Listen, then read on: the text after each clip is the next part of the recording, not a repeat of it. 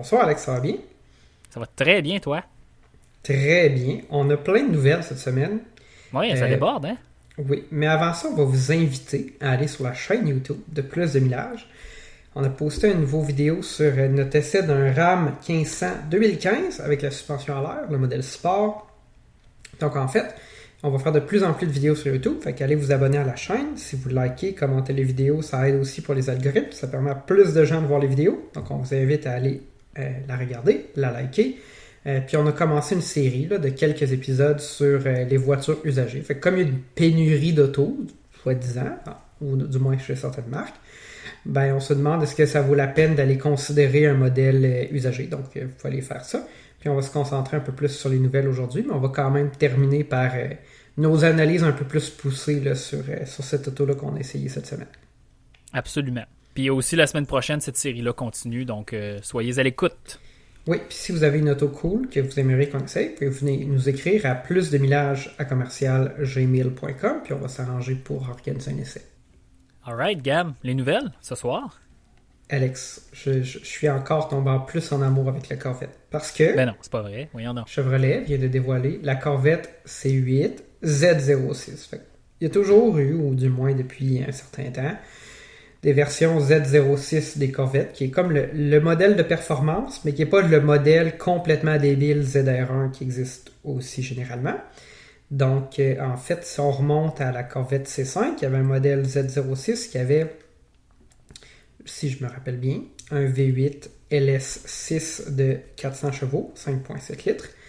La Corvette C6, elle, la C5, ça avait 400 chevaux. La C6, elle avait le fameux LS7 qui était un V8 de 7 litres avec 505 chevaux. C'était très impressionnant. Puis ensuite, Très impressionnant. la Tu de l'épisode de Top Gear quand ils sont partis en cinquième? non, je me rappelle C'était celle-là. Mais c'était Ok, c'était- mais ça, ben, pas, pas physiquement une énorme V8 parce que c'était la même taille de bloc que, que- que les plus petits modèles, mais c'était beaucoup, disons, de, de, de cylindrée pour un V8 de Mhm. cette taille-là. là. Ce qui était quand même impressionnant parce que je pense que tu peux pas juste modifier un, un V8 GM puis en faire un moteur 7 litres puis que ça fonctionne. Ils ont été un peu plus loin que ça pour euh, que ça fonctionne.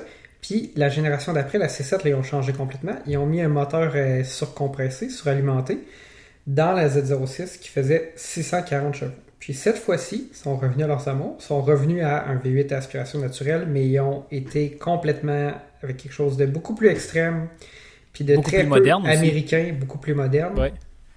En fait, c'est un V8 5.5 litres à aspiration naturelle, mais de 670 chevaux à 8400 tours, avec un limiteur, un redline à 8600 tours.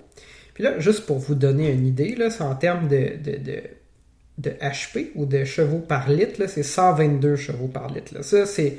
Tu tombes dans le territoire de Ferrari, là, de ce qu'ils étaient capables de faire il n'y a pas si longtemps que ça dans, leur V8, quand ils faisaient encore des V8 aspiration naturelle. C'est 2 chevaux de plus par litre que la Honda S2000, un de mes amours. Donc,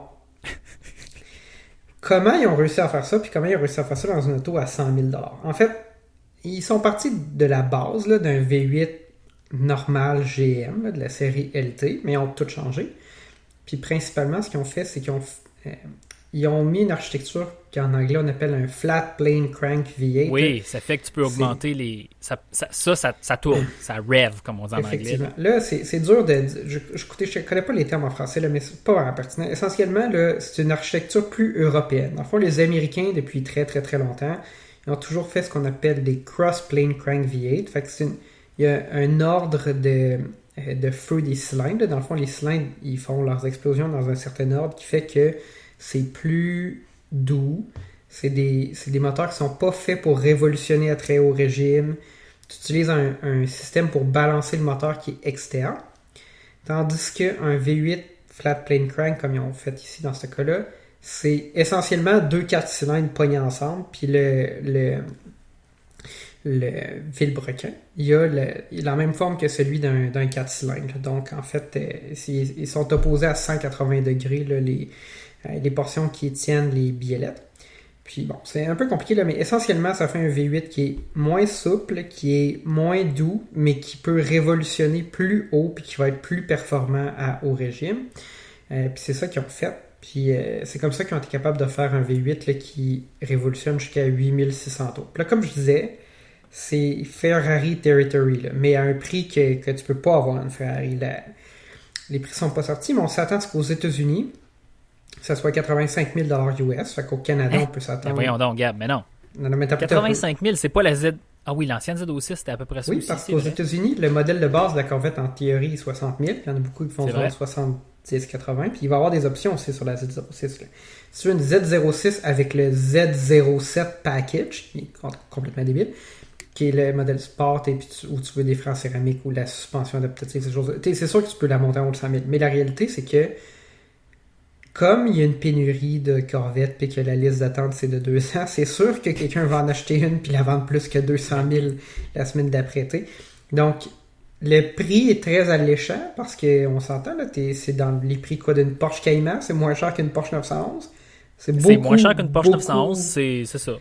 C'est beaucoup une, plus une Porsche Cayman Porsche de 911, là. 670 HP. En fait, c'est- oui, c'est ça, exactement. C'est comme, c'est le prix d'une Porsche Cayman, mais avec 670 chevaux, fait que c'est plus puissant qu'une Porsche 911 GT2, euh, pas GT2, mais euh, Porsche 911 Turbo S, là. C'est très, très, très, très, très Puis, impressionnant. je veux faire une parenthèse, Gab, ici, là, parce que c'est bien intéressant. Mais ce qui est fascinant, c'est que dans les deux dernières générations de la Corvette, la qualité a augmenté de façon exponentielle, la performance a augmenté de, question, de, excuse-moi, de, de façon exponentielle. Porsche fait quoi? Tu comprends, c'est une question ouverte, mais tu sais, Porsche fait quoi?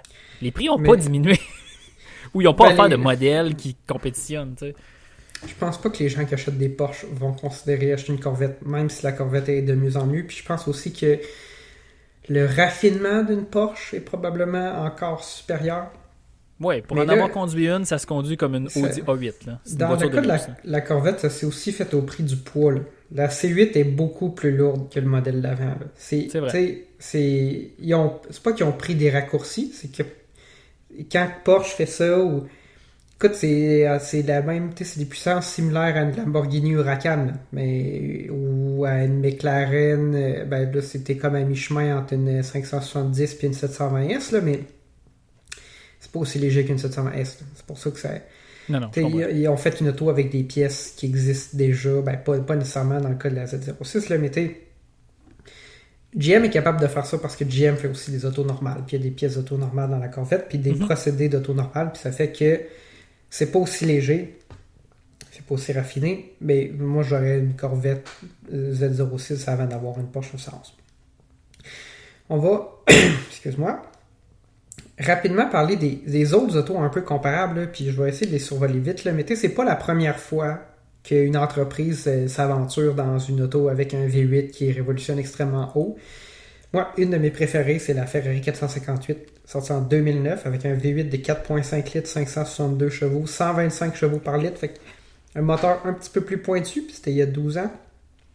C'était vraiment impressionnant. Ce qui est drôle, c'est que juste après, Mercedes a lancé la SLS AMG, Oui. qui avait le V8 de- qui dépassait dans le fond la 458 pour être le V8 à aspiration naturelle de production le plus puissant du monde avec 563 chevaux. Il y avait un chevaux de plus, mais ils ont utilisé 1.8 litres de plus pour le faire. T'sais, ils ont fait un V8 6.3. Fait que, moi, je pense que la Ferrari gagnait là-dessus, là, en termes de, Oui, mais. statistiques impressionnantes. C'était le 6.3 AMG, Gab. C'est- Ça a Ouais, du cachet. C'est une voiture de cachet, ça. Mais c'est une voiture de la, cachet. la SLS AMG. C'est une auto qui. C'est comme une BMW Z8. Ça servait à rien, ça Genre, faisait pas de sens. Mais mais il y a des gens qui l'ont acheté, puis C'est aujourd'hui, fantastique.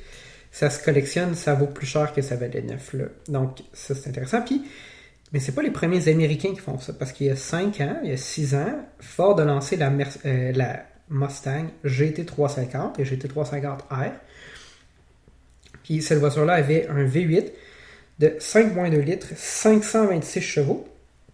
C'était, excuse-moi, aussi un V8 euh, à flat plane crank. Euh, mais dans leur cas, c'était seulement 101 chevaux par litre. là. Ils n'ont pas été aussi extrêmes, puis ce qu'on dit, c'est qu'ils n'ont pas exactement utilisé l'ordre de mise à feu des cylindres qui est typiquement associé à ces moteurs-là européens. Fait Ford avait comme fait la moitié du travail, mais ils ont quand même fait quelque chose d'impressionnant pour un V8 américain, mais GM a vraiment été plus loin, ils ont vraiment été jusqu'au bout, puis je pense que ça va être une auto impressionnante. Honnêtement, je pense que c'est une auto qui n'a rien à envier à bien d'autres modèles. Puis Ben oui, pour le tiers du prix entre une Corvette Z06 et une Lamborghini Huracan, là, pour pas avoir de problème d'auto italienne, là, je pense que tu peux t'acheter une Corvette.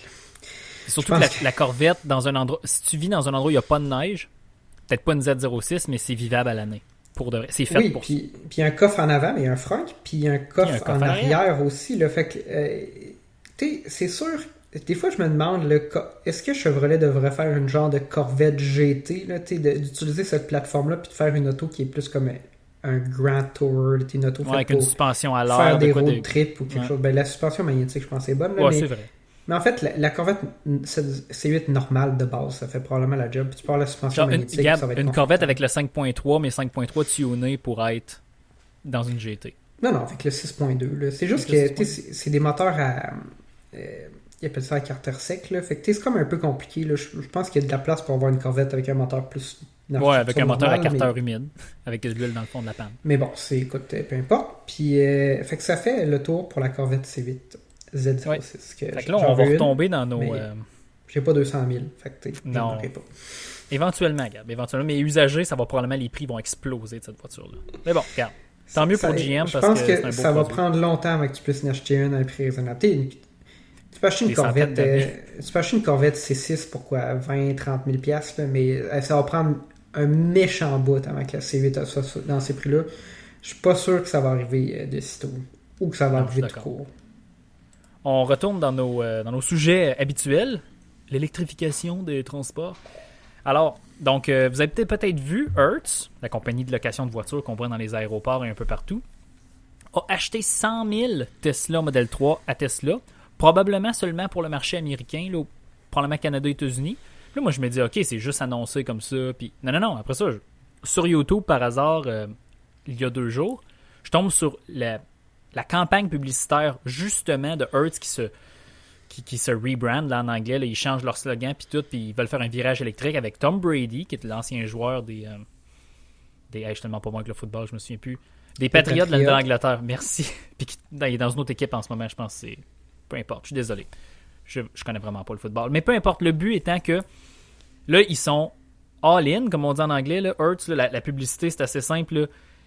Tom Brady attend un ascenseur, il veut pas attendre, il est tanné, il arrive dans la cour, là, Hertz, c'est des Tesla Model 3 blanches à la grandeur, sont toutes branchées, débranche, il embarque dedans, il est content, puis il part. Tu sais, dans le fond, ce qui est pas naturel pour nous, les, les voitures de location à l'aéroport, c'est des voitures à essence, c'est pas compliqué, tu mets de l'essence, tu repars, mais là, Hertz, là, ils vont avoir une gamme électrique, tu peux louer de l'électrique. Puis il y a des gens là, sur les forums qui ont commencé à gosser. là. À l'aéroport d'Orlando, bientôt, il y a des Tesla Model 3 disponibles. Ils sont au même prix qu'un Hyundai Sonata. Donc ça, ça commence à être intéressant. Là. Une affaire de genre 30$ par jour, kilométrage illimité. faut que tu la ramènes avec 80% de batterie et plus. Donc tu n'es pas obligé de la ramener à 100%. Regardez. Je Ben, dire, moi, écoute- moi, je salue ça parce que, évidemment, je me dis à quand. Il y avait, juste- il y avait seulement ça en Norvège, des voitures de location électrique là, pour les touristes, là, mais c'était des compagnies indépendantes. Là, le- un des plus gros joueurs de la location d'auto court terme le fait. Les autres vont suivre. C'est impressionnant. Puis c'est à voir. là, je veux dire, euh, c'est à suivre. J'ai, écoute, j'ai hâte d'avoir l'opportunité d'en prendre une. Le 80%, je sais pas si ça m'inquiète. Tu sais, ça dépend parce que, mettons que je suis en voyage d'affaires, ça veut pas dire que j'ai accès à une borne de recharge. tu sais. Mais, Ça- mais je suis d'accord avec toi. Ça veut ça- pas dire, mais garde. Ça va changer. J'aimerais ça qu'il y ait un frais petit si je ramène Il y a un frais. Il y a un frais par, au kilowattheure manquant. Ben, tu sais, c'est ça, mais que ça soit raisonnable. En tout cas, mais c'est vraiment des bonnes nouvelles. Puis, fait euh, anecdotique, là.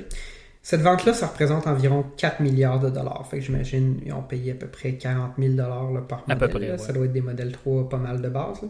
Sais-tu de combien l'action de Tesla a augmenté? Ben, la, la capitalisation boursière de Tesla ce jour-là?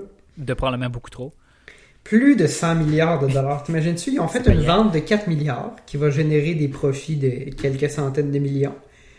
Ben, les gens pensent que la compagnie vaut 100 milliards de dollars de plus que la veille. C'est complètement capoté.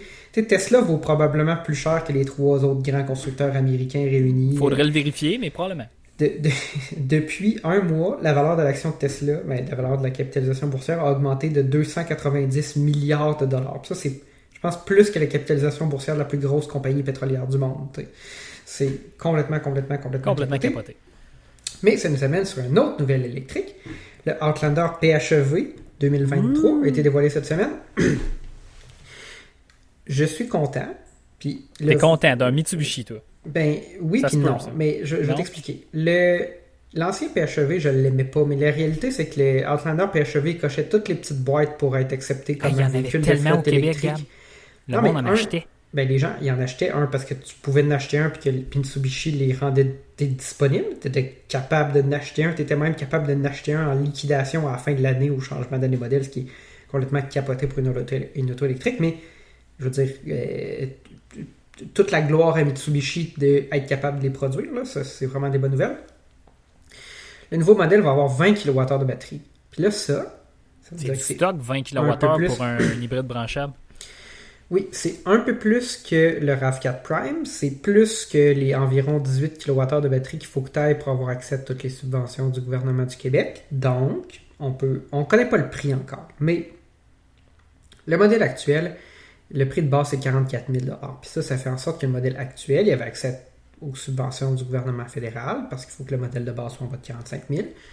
Donc, ce modèle-là va certainement avoir la subvention du gouvernement du Québec de 8 000 S'ils choisissent de mettre un modèle de base en bas de 45 000, j'espère qu'ils vont le faire. Ils vont avoir aussi 5 000 de rabais du gouvernement fédéral.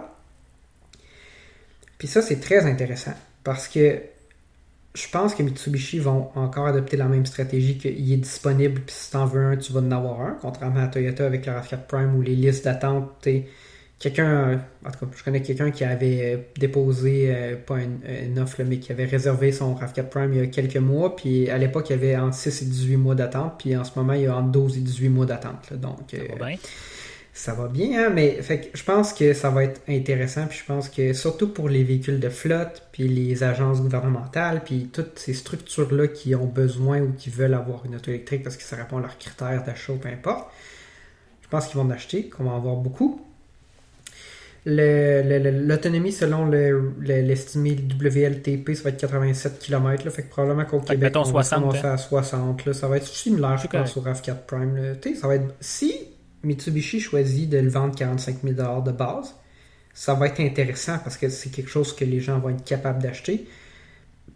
C'est probablement pas si mauvais que ça. Je connais pas la puissance exacte. Je pense que ça va être un peu moins puissant que le RAV4 Prime parce que le moteur à essence est moins puissant. C'est 131 chevaux versus comme 176. C'est basé sur le nouveau Nissan Rogue qui est sur une plateforme bien plus moderne et bien meilleure avec un système d'infodivertissement extrêmement moderne. à la fin, c'est bien le, mariage entre Mitsubishi et Renault Nissan, ça l'aide sur, mettons, la qualité, la qualité globale du ben, véhicule. ça devrait être un petit peu mieux. Écoute, je pense qu'il n'y a aucun. Ben, je pense que si Mitsubishi en vend puis que le prix est bon, je pense euh, qu'ils veulent en vendre, puis que le prix est bon, je pense qu'ils vont en vendre beaucoup. Je pense que ça va être un succès. Juste. Au Québec surtout, là. Tu, tu regardes tous les paramètres. si, dans le fond, ils répètent ce qu'ils faisaient avec l'ancien, mais avec les specs qu'on voit maintenant, en termes de stratégie de mise en marché, ça va être un succès. Euh, Est-ce que ça pourrait être la Chevrolet Bolt 2.0 euh, Volt, la Chevrolet Volt 2.0, tu comprends? Véhicule extrêmement populaire au Québec.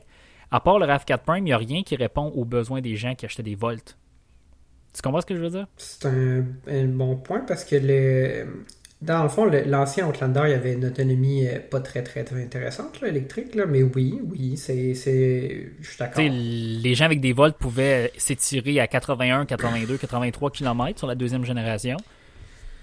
Oui, puis je, quelque chose à aller voir, là. je suis content de voir des, des, des, des autos électriques bran euh, hybrides branchables avec des plus grosses batteries. Là. Puis, tu sais, je pense que plus les technologies de batterie vont évoluer, mettons qu'ils gardent le même volume de batterie, on va être capable d'avoir tout le temps un petit peu plus d'autonomie, puis éventuellement des 75, 100 km d'autonomie. Fait que je suis content de, voir ça. Je pense que ça va faire de plus en plus sens, puis que l'hybride branchable, ça va être pour bien des gens, surtout les familles qui ont juste une auto, l'option de choix pendant un certain temps. Puis ça va permettre aussi de, mettre ces systèmes-là dans des véhicules beaucoup plus gros, camionnettes, gros VUS. Fait que, dans le fond, les gens qui, on, on s'entend, on vit au Québec, qui doivent aller dans des chalets, qui vont en Gaspésie, qui vont sur la Côte-Nord, l'excuse de je peux pas avoir d'électrique parce que je vais loin, ben là, tu vas juste dire, ah ben là, plus d'électricité, je mets de l'essence, puis ça va. C'est exactement. C'est plus vrai avec un hybride branchable, surtout quand tu as des options à des prix raisonnables comme cela. Là, on va passer, parce qu'il ne faut pas faire un podcast trop long, on essaie de, de se retenir un peu et de faire attention, à notre essai de la semaine, le RAM 1500 Sport émis avec une suspension à l'air 2015 de 90 000 km qu'on a essayé cette semaine, Alex. c'est tout qu'un nom, hein? C'est tout qu'un nom, c'est, ça prend deux lignes. non, mais quand même, ben, les camionnettes, c'est toujours comme ça, peu importe le modèle. Euh, fait qu'en fait, toujours la méthode habituelle, point fort, point faible, conduite, qualité, appréciation générale. On s'entend, on change pas notre méthode. Rapidement, point fort, là, si vous n'avez pas écouté la vidéo, on vous invite à l'écouter. Si vous ne l'avez pas écouté, allons-y. Regardez, le RAM, là, ça c'est dans le fond, on est une génération plus tôt que le RAM actuel. Mais là, des gens vont dire Ouais, non, Alexandre, ça fait quand même longtemps. Non, non, non. C'est parce qu'il y a le RAM génération qu'on a essayé. Il y a le RAM classique qui est sorti en même temps que le RAM nouvelle génération. Donc, sais, Chrysler, il aime ça faire du neuf avec le, Le RAM classique, c'est le RAM de la génération précédente qui est encore vendu, puis qui va encore être produit selon Chrysler au moins jusqu'à la fin de 2022. C'est parce qu'en fait, Chrysler, a, pas Chrysler, mais FCA, a pas de, de camionnettes intermédiaires. Donc, ils remplissent ce trou-là dans le marché avec le RAM classique en termes de prix. C'est ça, exactement. Mais, pour retourner dans le essai, point fort, là, c'est indéniable. À cause que le RAM 1500 Sport qu'on essayé avait la suspension à l'air de design Mercedes, c'est comme un ça a été copié du système hermétique de Mercedes. Ben, pas copié, c'est qu'ils en ont hérité parce qu'il y avait un partenariat. Ils l'ont hérité, Ils l'ont pas volé à Mercedes. Non, non, c'est pas ça. Ça a été copié, mais c'est hérité. Ben, le confort en route et en ville est exceptionnel. Je veux dire, on, a passé sur un dos down, c'était rien. C'était juste, on a juste, la voiture a juste épousé ben, la forme du down, puis a continué. Je pense que c'est clair que c'est la meilleure suspension de camionnette plein grandeur sur le marché, puis tu as encore la même suspension disponible dans le RAM euh, standard ah 2022. Même qui est améliorée, puis est, meilleure. Puis en plus, quand tu remorques, le véhicule est toujours de niveau. Je veux dire, c'est. Puis il y a beaucoup de gens qui vont dire Ah, c'est pas fiable, c'est pas fiable. Regardez le RAM qu'on a essayé là, il y a maintenant 6 ans, 90 000 km. La suspension à l'air, c'est pas un point. Euh, un point qui a été relevé dans les entretiens. ce que tu disais, c'est que de toute façon, s'il fallait que tu le changes à un coin, c'est à peu près 200 ce qui est raisonnable. Un petit peu plus que ça, mais un mécanicien habitué, mettons quelqu'un qui est mécanicien de, à la maison, va sur YouTube, démon, peut sortir le choc facilement, puis le remplacer, puis le réinitialiser. Il n'y a pas d'affaire de brancher dans un ordinateur. Je veux dire, c'est comme remplacer le, la suspension à l'air sur une Mercedes sans tout, tout, tout le gossage avec l'ordinateur. Ben, c'est ça. Fait que c'est pas. Euh, si éventuellement. Mais, mais genre, tu je veux dire, t'as-tu déjà vu un RAM qui est squatté parce que sa suspension était pétée en arrière euh, à l'air, tu sais? Je te dis pas dans 20 ans peut-être, là, mais je veux dire, c'est correct. Tu mettons, on voit pas des rames comme des Range Rover avec la suspension complètement écrasée qui se promènent dans la rue. Fait que, je, je pense que c'est la dernière affaire qui me stresse, la suspension à l'air là-dessus. Ouais, c'est euh, comme euh, assez fiable. Vas-y. Ouais, je vais continuer. Fait que quand, à, la fin, ça vient à s'attacher à fiabilité relative. Garder moteur émis, la transmission, c'est des mécaniques qui sont prouvées, qui sont utilisées encore aujourd'hui, qui n'ont pas été changées vraiment. Je veux dire, acheter ça, on a fait ce vidéo-là pour sensibiliser les gens à regarder dans le marché de l'usager. Il y a des choses qui sont relativement modernes et fonctionnelles. Puis il n'y a pas grande différence avec ce qui est flambant neuf. La fiabilité est bonne. Parlant du moteur, le EMI, 5.7 litres, autour de 400 chevaux, autour de 400 livres pieds de coupe. Avec la transmission à 8 vitesses, c'est un charme. Tu as toujours un rapport, tu as toujours du torque, tu toujours. Tu n'es jamais entre deux, puis tu fais Ah, il manque quelque chose. C'est tout, c'est souple. C'est pas sport du tout, puis la transmission change pas de vitesse rapidement, mais tu manques jamais de puissance. Ça, c'est agréable dans une camionnette. Pour un, le moteur est quand même gros. Ensuite, les points faibles, points d'amélioration. C'est sûr que là, on est en 2015. Caméra de recul, c'est horrible. Il y avait des voitures avec des bien meilleures caméras de recul que ça en 2015. Ça, c'est comme. Moi, je trouve que c'est inutilisable quasiment comme caméra de recul. Android Auto CarPlay était disponible. Mercedes, Hyundai, Volkswagen dans ces années-là. Pas disponible sur celui-là. OK. Mais ça reste un point faible aujourd'hui. C'est comme un des principaux désavantages d'acheter une auto usagée. C'est que même si tu remontes pas très loin en arrière, tu n'auras pas Android Auto. À moins que tu changes de système d'infodivertissement. Puis tu sais, maintenant, c'est pas super facile de changer de système d'infodivertissement. Non, c'est ça. Il y a des gens qui. Il faut que tu achètes un kit qui est fait pour aller dans ta voiture avec les connecteurs tout ça. Puis ça se fait, là, mais. Tu mettons, moi, j'ai pas tant envie d'embarquer là-dedans. Ça serait comme bien de l'avoir, mais j'ai j'ai l'impression qu'il y a trop de risques que ça marche pas parfaitement comme si c'était fait. Non, c'est ça. les boutons au volant, parce qu'à ce temps, il y a beaucoup de boutons au volant, le Bluetooth, tu veux pas gosser là. Moi, je le ferais juste si j'étais certain que toutes les fonctionnalités que j'utilise vont fonctionner. Puis tu le sais pas. Fait que ça, c'est un des désavantages d'aller dans l'usager. Ça, c'est un point faible qui me qui m'a été exprimé par le propriétaire du DRAM. La capacité de remorquage, c'est seulement 9500 livres, dans le fond, 4000 quelque chose kilos. Puis ça, c'est en 2015, toute la gamme RAM 1500, c'était le plus élevé. Donc, cette personne-là tire euh, une remorque, là, une fifth wheel, là, comme la personne était à, la- retraite, puis quand il y a de, l'eau là, dans les réservoirs d'eau de la fifth wheel, là, il est à 9500. Il n'y a pas de bouffe dans le frigidaire, il n'y a rien, il n'y a pas de bagage, rien. Là. Il est limite. Fait que, essentiellement, cette personne-là roule un petit peu au-dessus. OK, c'est correct, il y a une marge de, de sécurité, mais c'est impressionnant, là. Puis il y a une fifth wheel ultra light. Ça, ça m'impressionne de voir que la capacité de remorquage était si. Tu sais, je m'aurais attendu à 11 000. 11 000, j'aurais dit, ah ben oui, c'est compétitif. Mais là, 9 500, c'est limite. Ouais, mais là, t'es aujourd'hui, ça serait plus que ça. Puis, euh, Ben oui, ça t'sais, sera 11 000, 12 000. Souvent, les, les, ces camionnettes, des fois, sont disponibles avec un genre de max tow package pour tirer plus, là. Puis le nouveau 150 Mais celui- celui-là est équipé du tow package. Le seul tow package qui existait en 2015, cette voiture-là en est équipée. Oui, je sais. Mais tu mettons, mais je pense, je pense que la plupart des pleines grandeurs, maintenant, tu peux les avoir jusqu'à 12 000 livres, 14 000 livres. Euh, Le Mhm. nouveau. Tundra va tirer 12 000 livres. Puis on dit que leur but, c'était pas de péter les chiffres de tout le monde. là. C'était- Non, non, non. le, Ford, c'est 14 Mais- 000. Compte tenu, mettons, quelqu'un qui magasinerait dans l'usager, mettons que ça- la personne, c'est absolument, moi, là, je dois tirer, tir- tirer le plus lourd. Le RAM n'est pas le candidat pour remorquer là, au-delà de 10 000 livres. Mais on 9500, s'entend que rendu là aussi, si, tu sais, ça dépend si c'est comme, est-ce que tu remorques cette charge-là souvent ou pas? Puis si c'est plus qu'à l'occasion, euh, mettons que tu voyages régulièrement là, avec, là, genre, euh, t'es un couple à la retraite qui parcourt euh, le monde, là, ben, t'es t'es peut-être mieux d'avoir un 2500, là, si tu veux Ben, que ce soit comme sauf que le standard 2500, durable. même Mais la- ça revient à la discussion que j'ai eue avec cette personne-là. Un énormément 2500, de mais compromis. là. C'est ça, 2500, c'est beaucoup de compromis. C'est que si tu achètes un 2500, c'est qu'il est dédié à tirer ta roulotte. Là. Mhm. Euh, ou ou tu, tu vis avec toutes les peines d'avoir un 2500 le reste du temps. Je te, je te dirais que les gens qui ont ce véhicule-là, là, quand je leur ai, leur ai dit, c'est comme ils s'enlignent pour que la camionnette qui tire la remorque soit leur seul véhicule. Fait que le Fait que là, 2500, tu c'est pas mal pas un un no-go. là. 2500, exactement. Non, c'est ça. Euh, bon, ensuite, La conduite, Gab, je vais te laisser faire ce petit bout-là. Ben en fait, euh, moi, il y a beaucoup de couples là, dans ce moteur-là, le MI, là, plus que 400 livres de, de torque. là. Sur l'autoroute, là, c'est super euh, smooth. Tu peux tranquillement accélérer sans changer de vitesse. euh, C'est super agréable. Moi, j'aime bien ça. Puis, c'est ça. C'est la plus civilisée des camionnettes euh, quand tu la prends avec la suspension à l'air. Maintenant, le nouveau Tundra va avoir une suspension à l'air de- disponible parmi les six choix de suspension. deux camionnettes avec ça, c'est bien? Oui, oui. Sauf que dans le Tundra, t'es- c'est pas un de deux choix, c'est un de six choix. là. Mais parce que tu as TRD, T- euh, TRD Off-Road, TRD Sport, TRD Pro, tu as la suspension à l'air, tu as la suspension normale, puis il y en a un autre que j'oublie.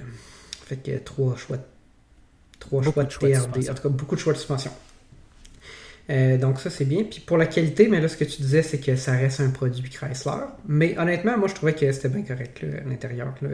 Non, non, mais c'est Ok. correct parce que tu t'attends à payer 25 000 dans l'usager pour Ben, ça. ça, imagine-toi la personne qui a payé 85 000 pour la version King Ranch. L'intérieur est pas meilleur. Là. Ouais, mais là, ça, euh, choisir d'acheter la, la version la plus chère, là, le RAM, c'est limited dans le cas du RAM. Là, t'es- Ouais, l'Arami. L'Arami. Faut- l'Arami? Non, c'est limited. C'est limited. Limited? Ford, Ah c'est limited. Puis GM, c'est Denali dans le cas Ford, du, c'est Platinum. Non, c'est pas le plus cher, c'est le limited. Ah, c'est ça qui ouais. est bizarre. Personne Ah, ne ben le sait. Tu m'apprends des choses ce C'est juste le Sierra que tout le monde sait que c'est le Denali le plus cher. Mais c'est limited dans le cas du RAM puis dans le cas du. euh, dans l'autre. Bref, 150. Fait que c'est ça. Mais tu payes la moitié du prix d'un RAM classique. Euh, si tu achètes un 2015 usagé, là, fait que t'es C'est essentiellement la même mécanique. et la même voiture. C'est les mêmes panneaux, sont interchangeables. Eh, Exactement. Là. Fait que, tu sais, moi, je trouve ça quand même intéressant. Là, à moins que tu- honnêtement, là, dans le marché actuel, je préférerais avoir un usager pour la moitié du prix qu'un neuf qu'il faut que Ben tu oui. attendes six mois avant de l'avoir. Il y a beaucoup, beaucoup, beaucoup de délais, beaucoup, beaucoup, beaucoup de demandes pour les camionnettes neuves et usagées. Donc, au moins dans l'usager, tu as l'avantage de pouvoir l'acheter maintenant. Puis dans le fond, à la fin, là, le- en- si on résume le Dodge Ram, ben c'est le VUS multisegment des camionnettes pleine grandeur. Parce que ça se conduit en ville comme une voiture. C'est confortable comme une voiture ou un gros VUS. Ça peut tirer ton stock, ça peut loger ton stock. Vous irez voir la vidéo, il y a plein de, il y a plein de petites touches de, de practicalité puis de rangement qui sont intéressantes. Selon moi, c'est le VUS multisegment des camionnettes Ben, pleine grandeur. Ben, dans le fond, c'est la meilleure camionnette pour les gens qui n'ont pas besoin d'une camionnette. Exactement. Sauf deux fois par année, mettons. Ou X fois quand ils tirent leur roulotte. Puis si vous n'avez pas besoin de tirer de roulotte, ben achetez-vous un Honda Ridgeline. Vous allez payer moins Oui. cher. Oui. Ou un nouveau Ford Maverick. Oh! Intéressant. Donc sur ce, Gab, ça conclut notre épisode de cette semaine. Ouais, allez sur la chaîne YouTube, puis on se voit la semaine prochaine. Merci Gab, à la semaine prochaine.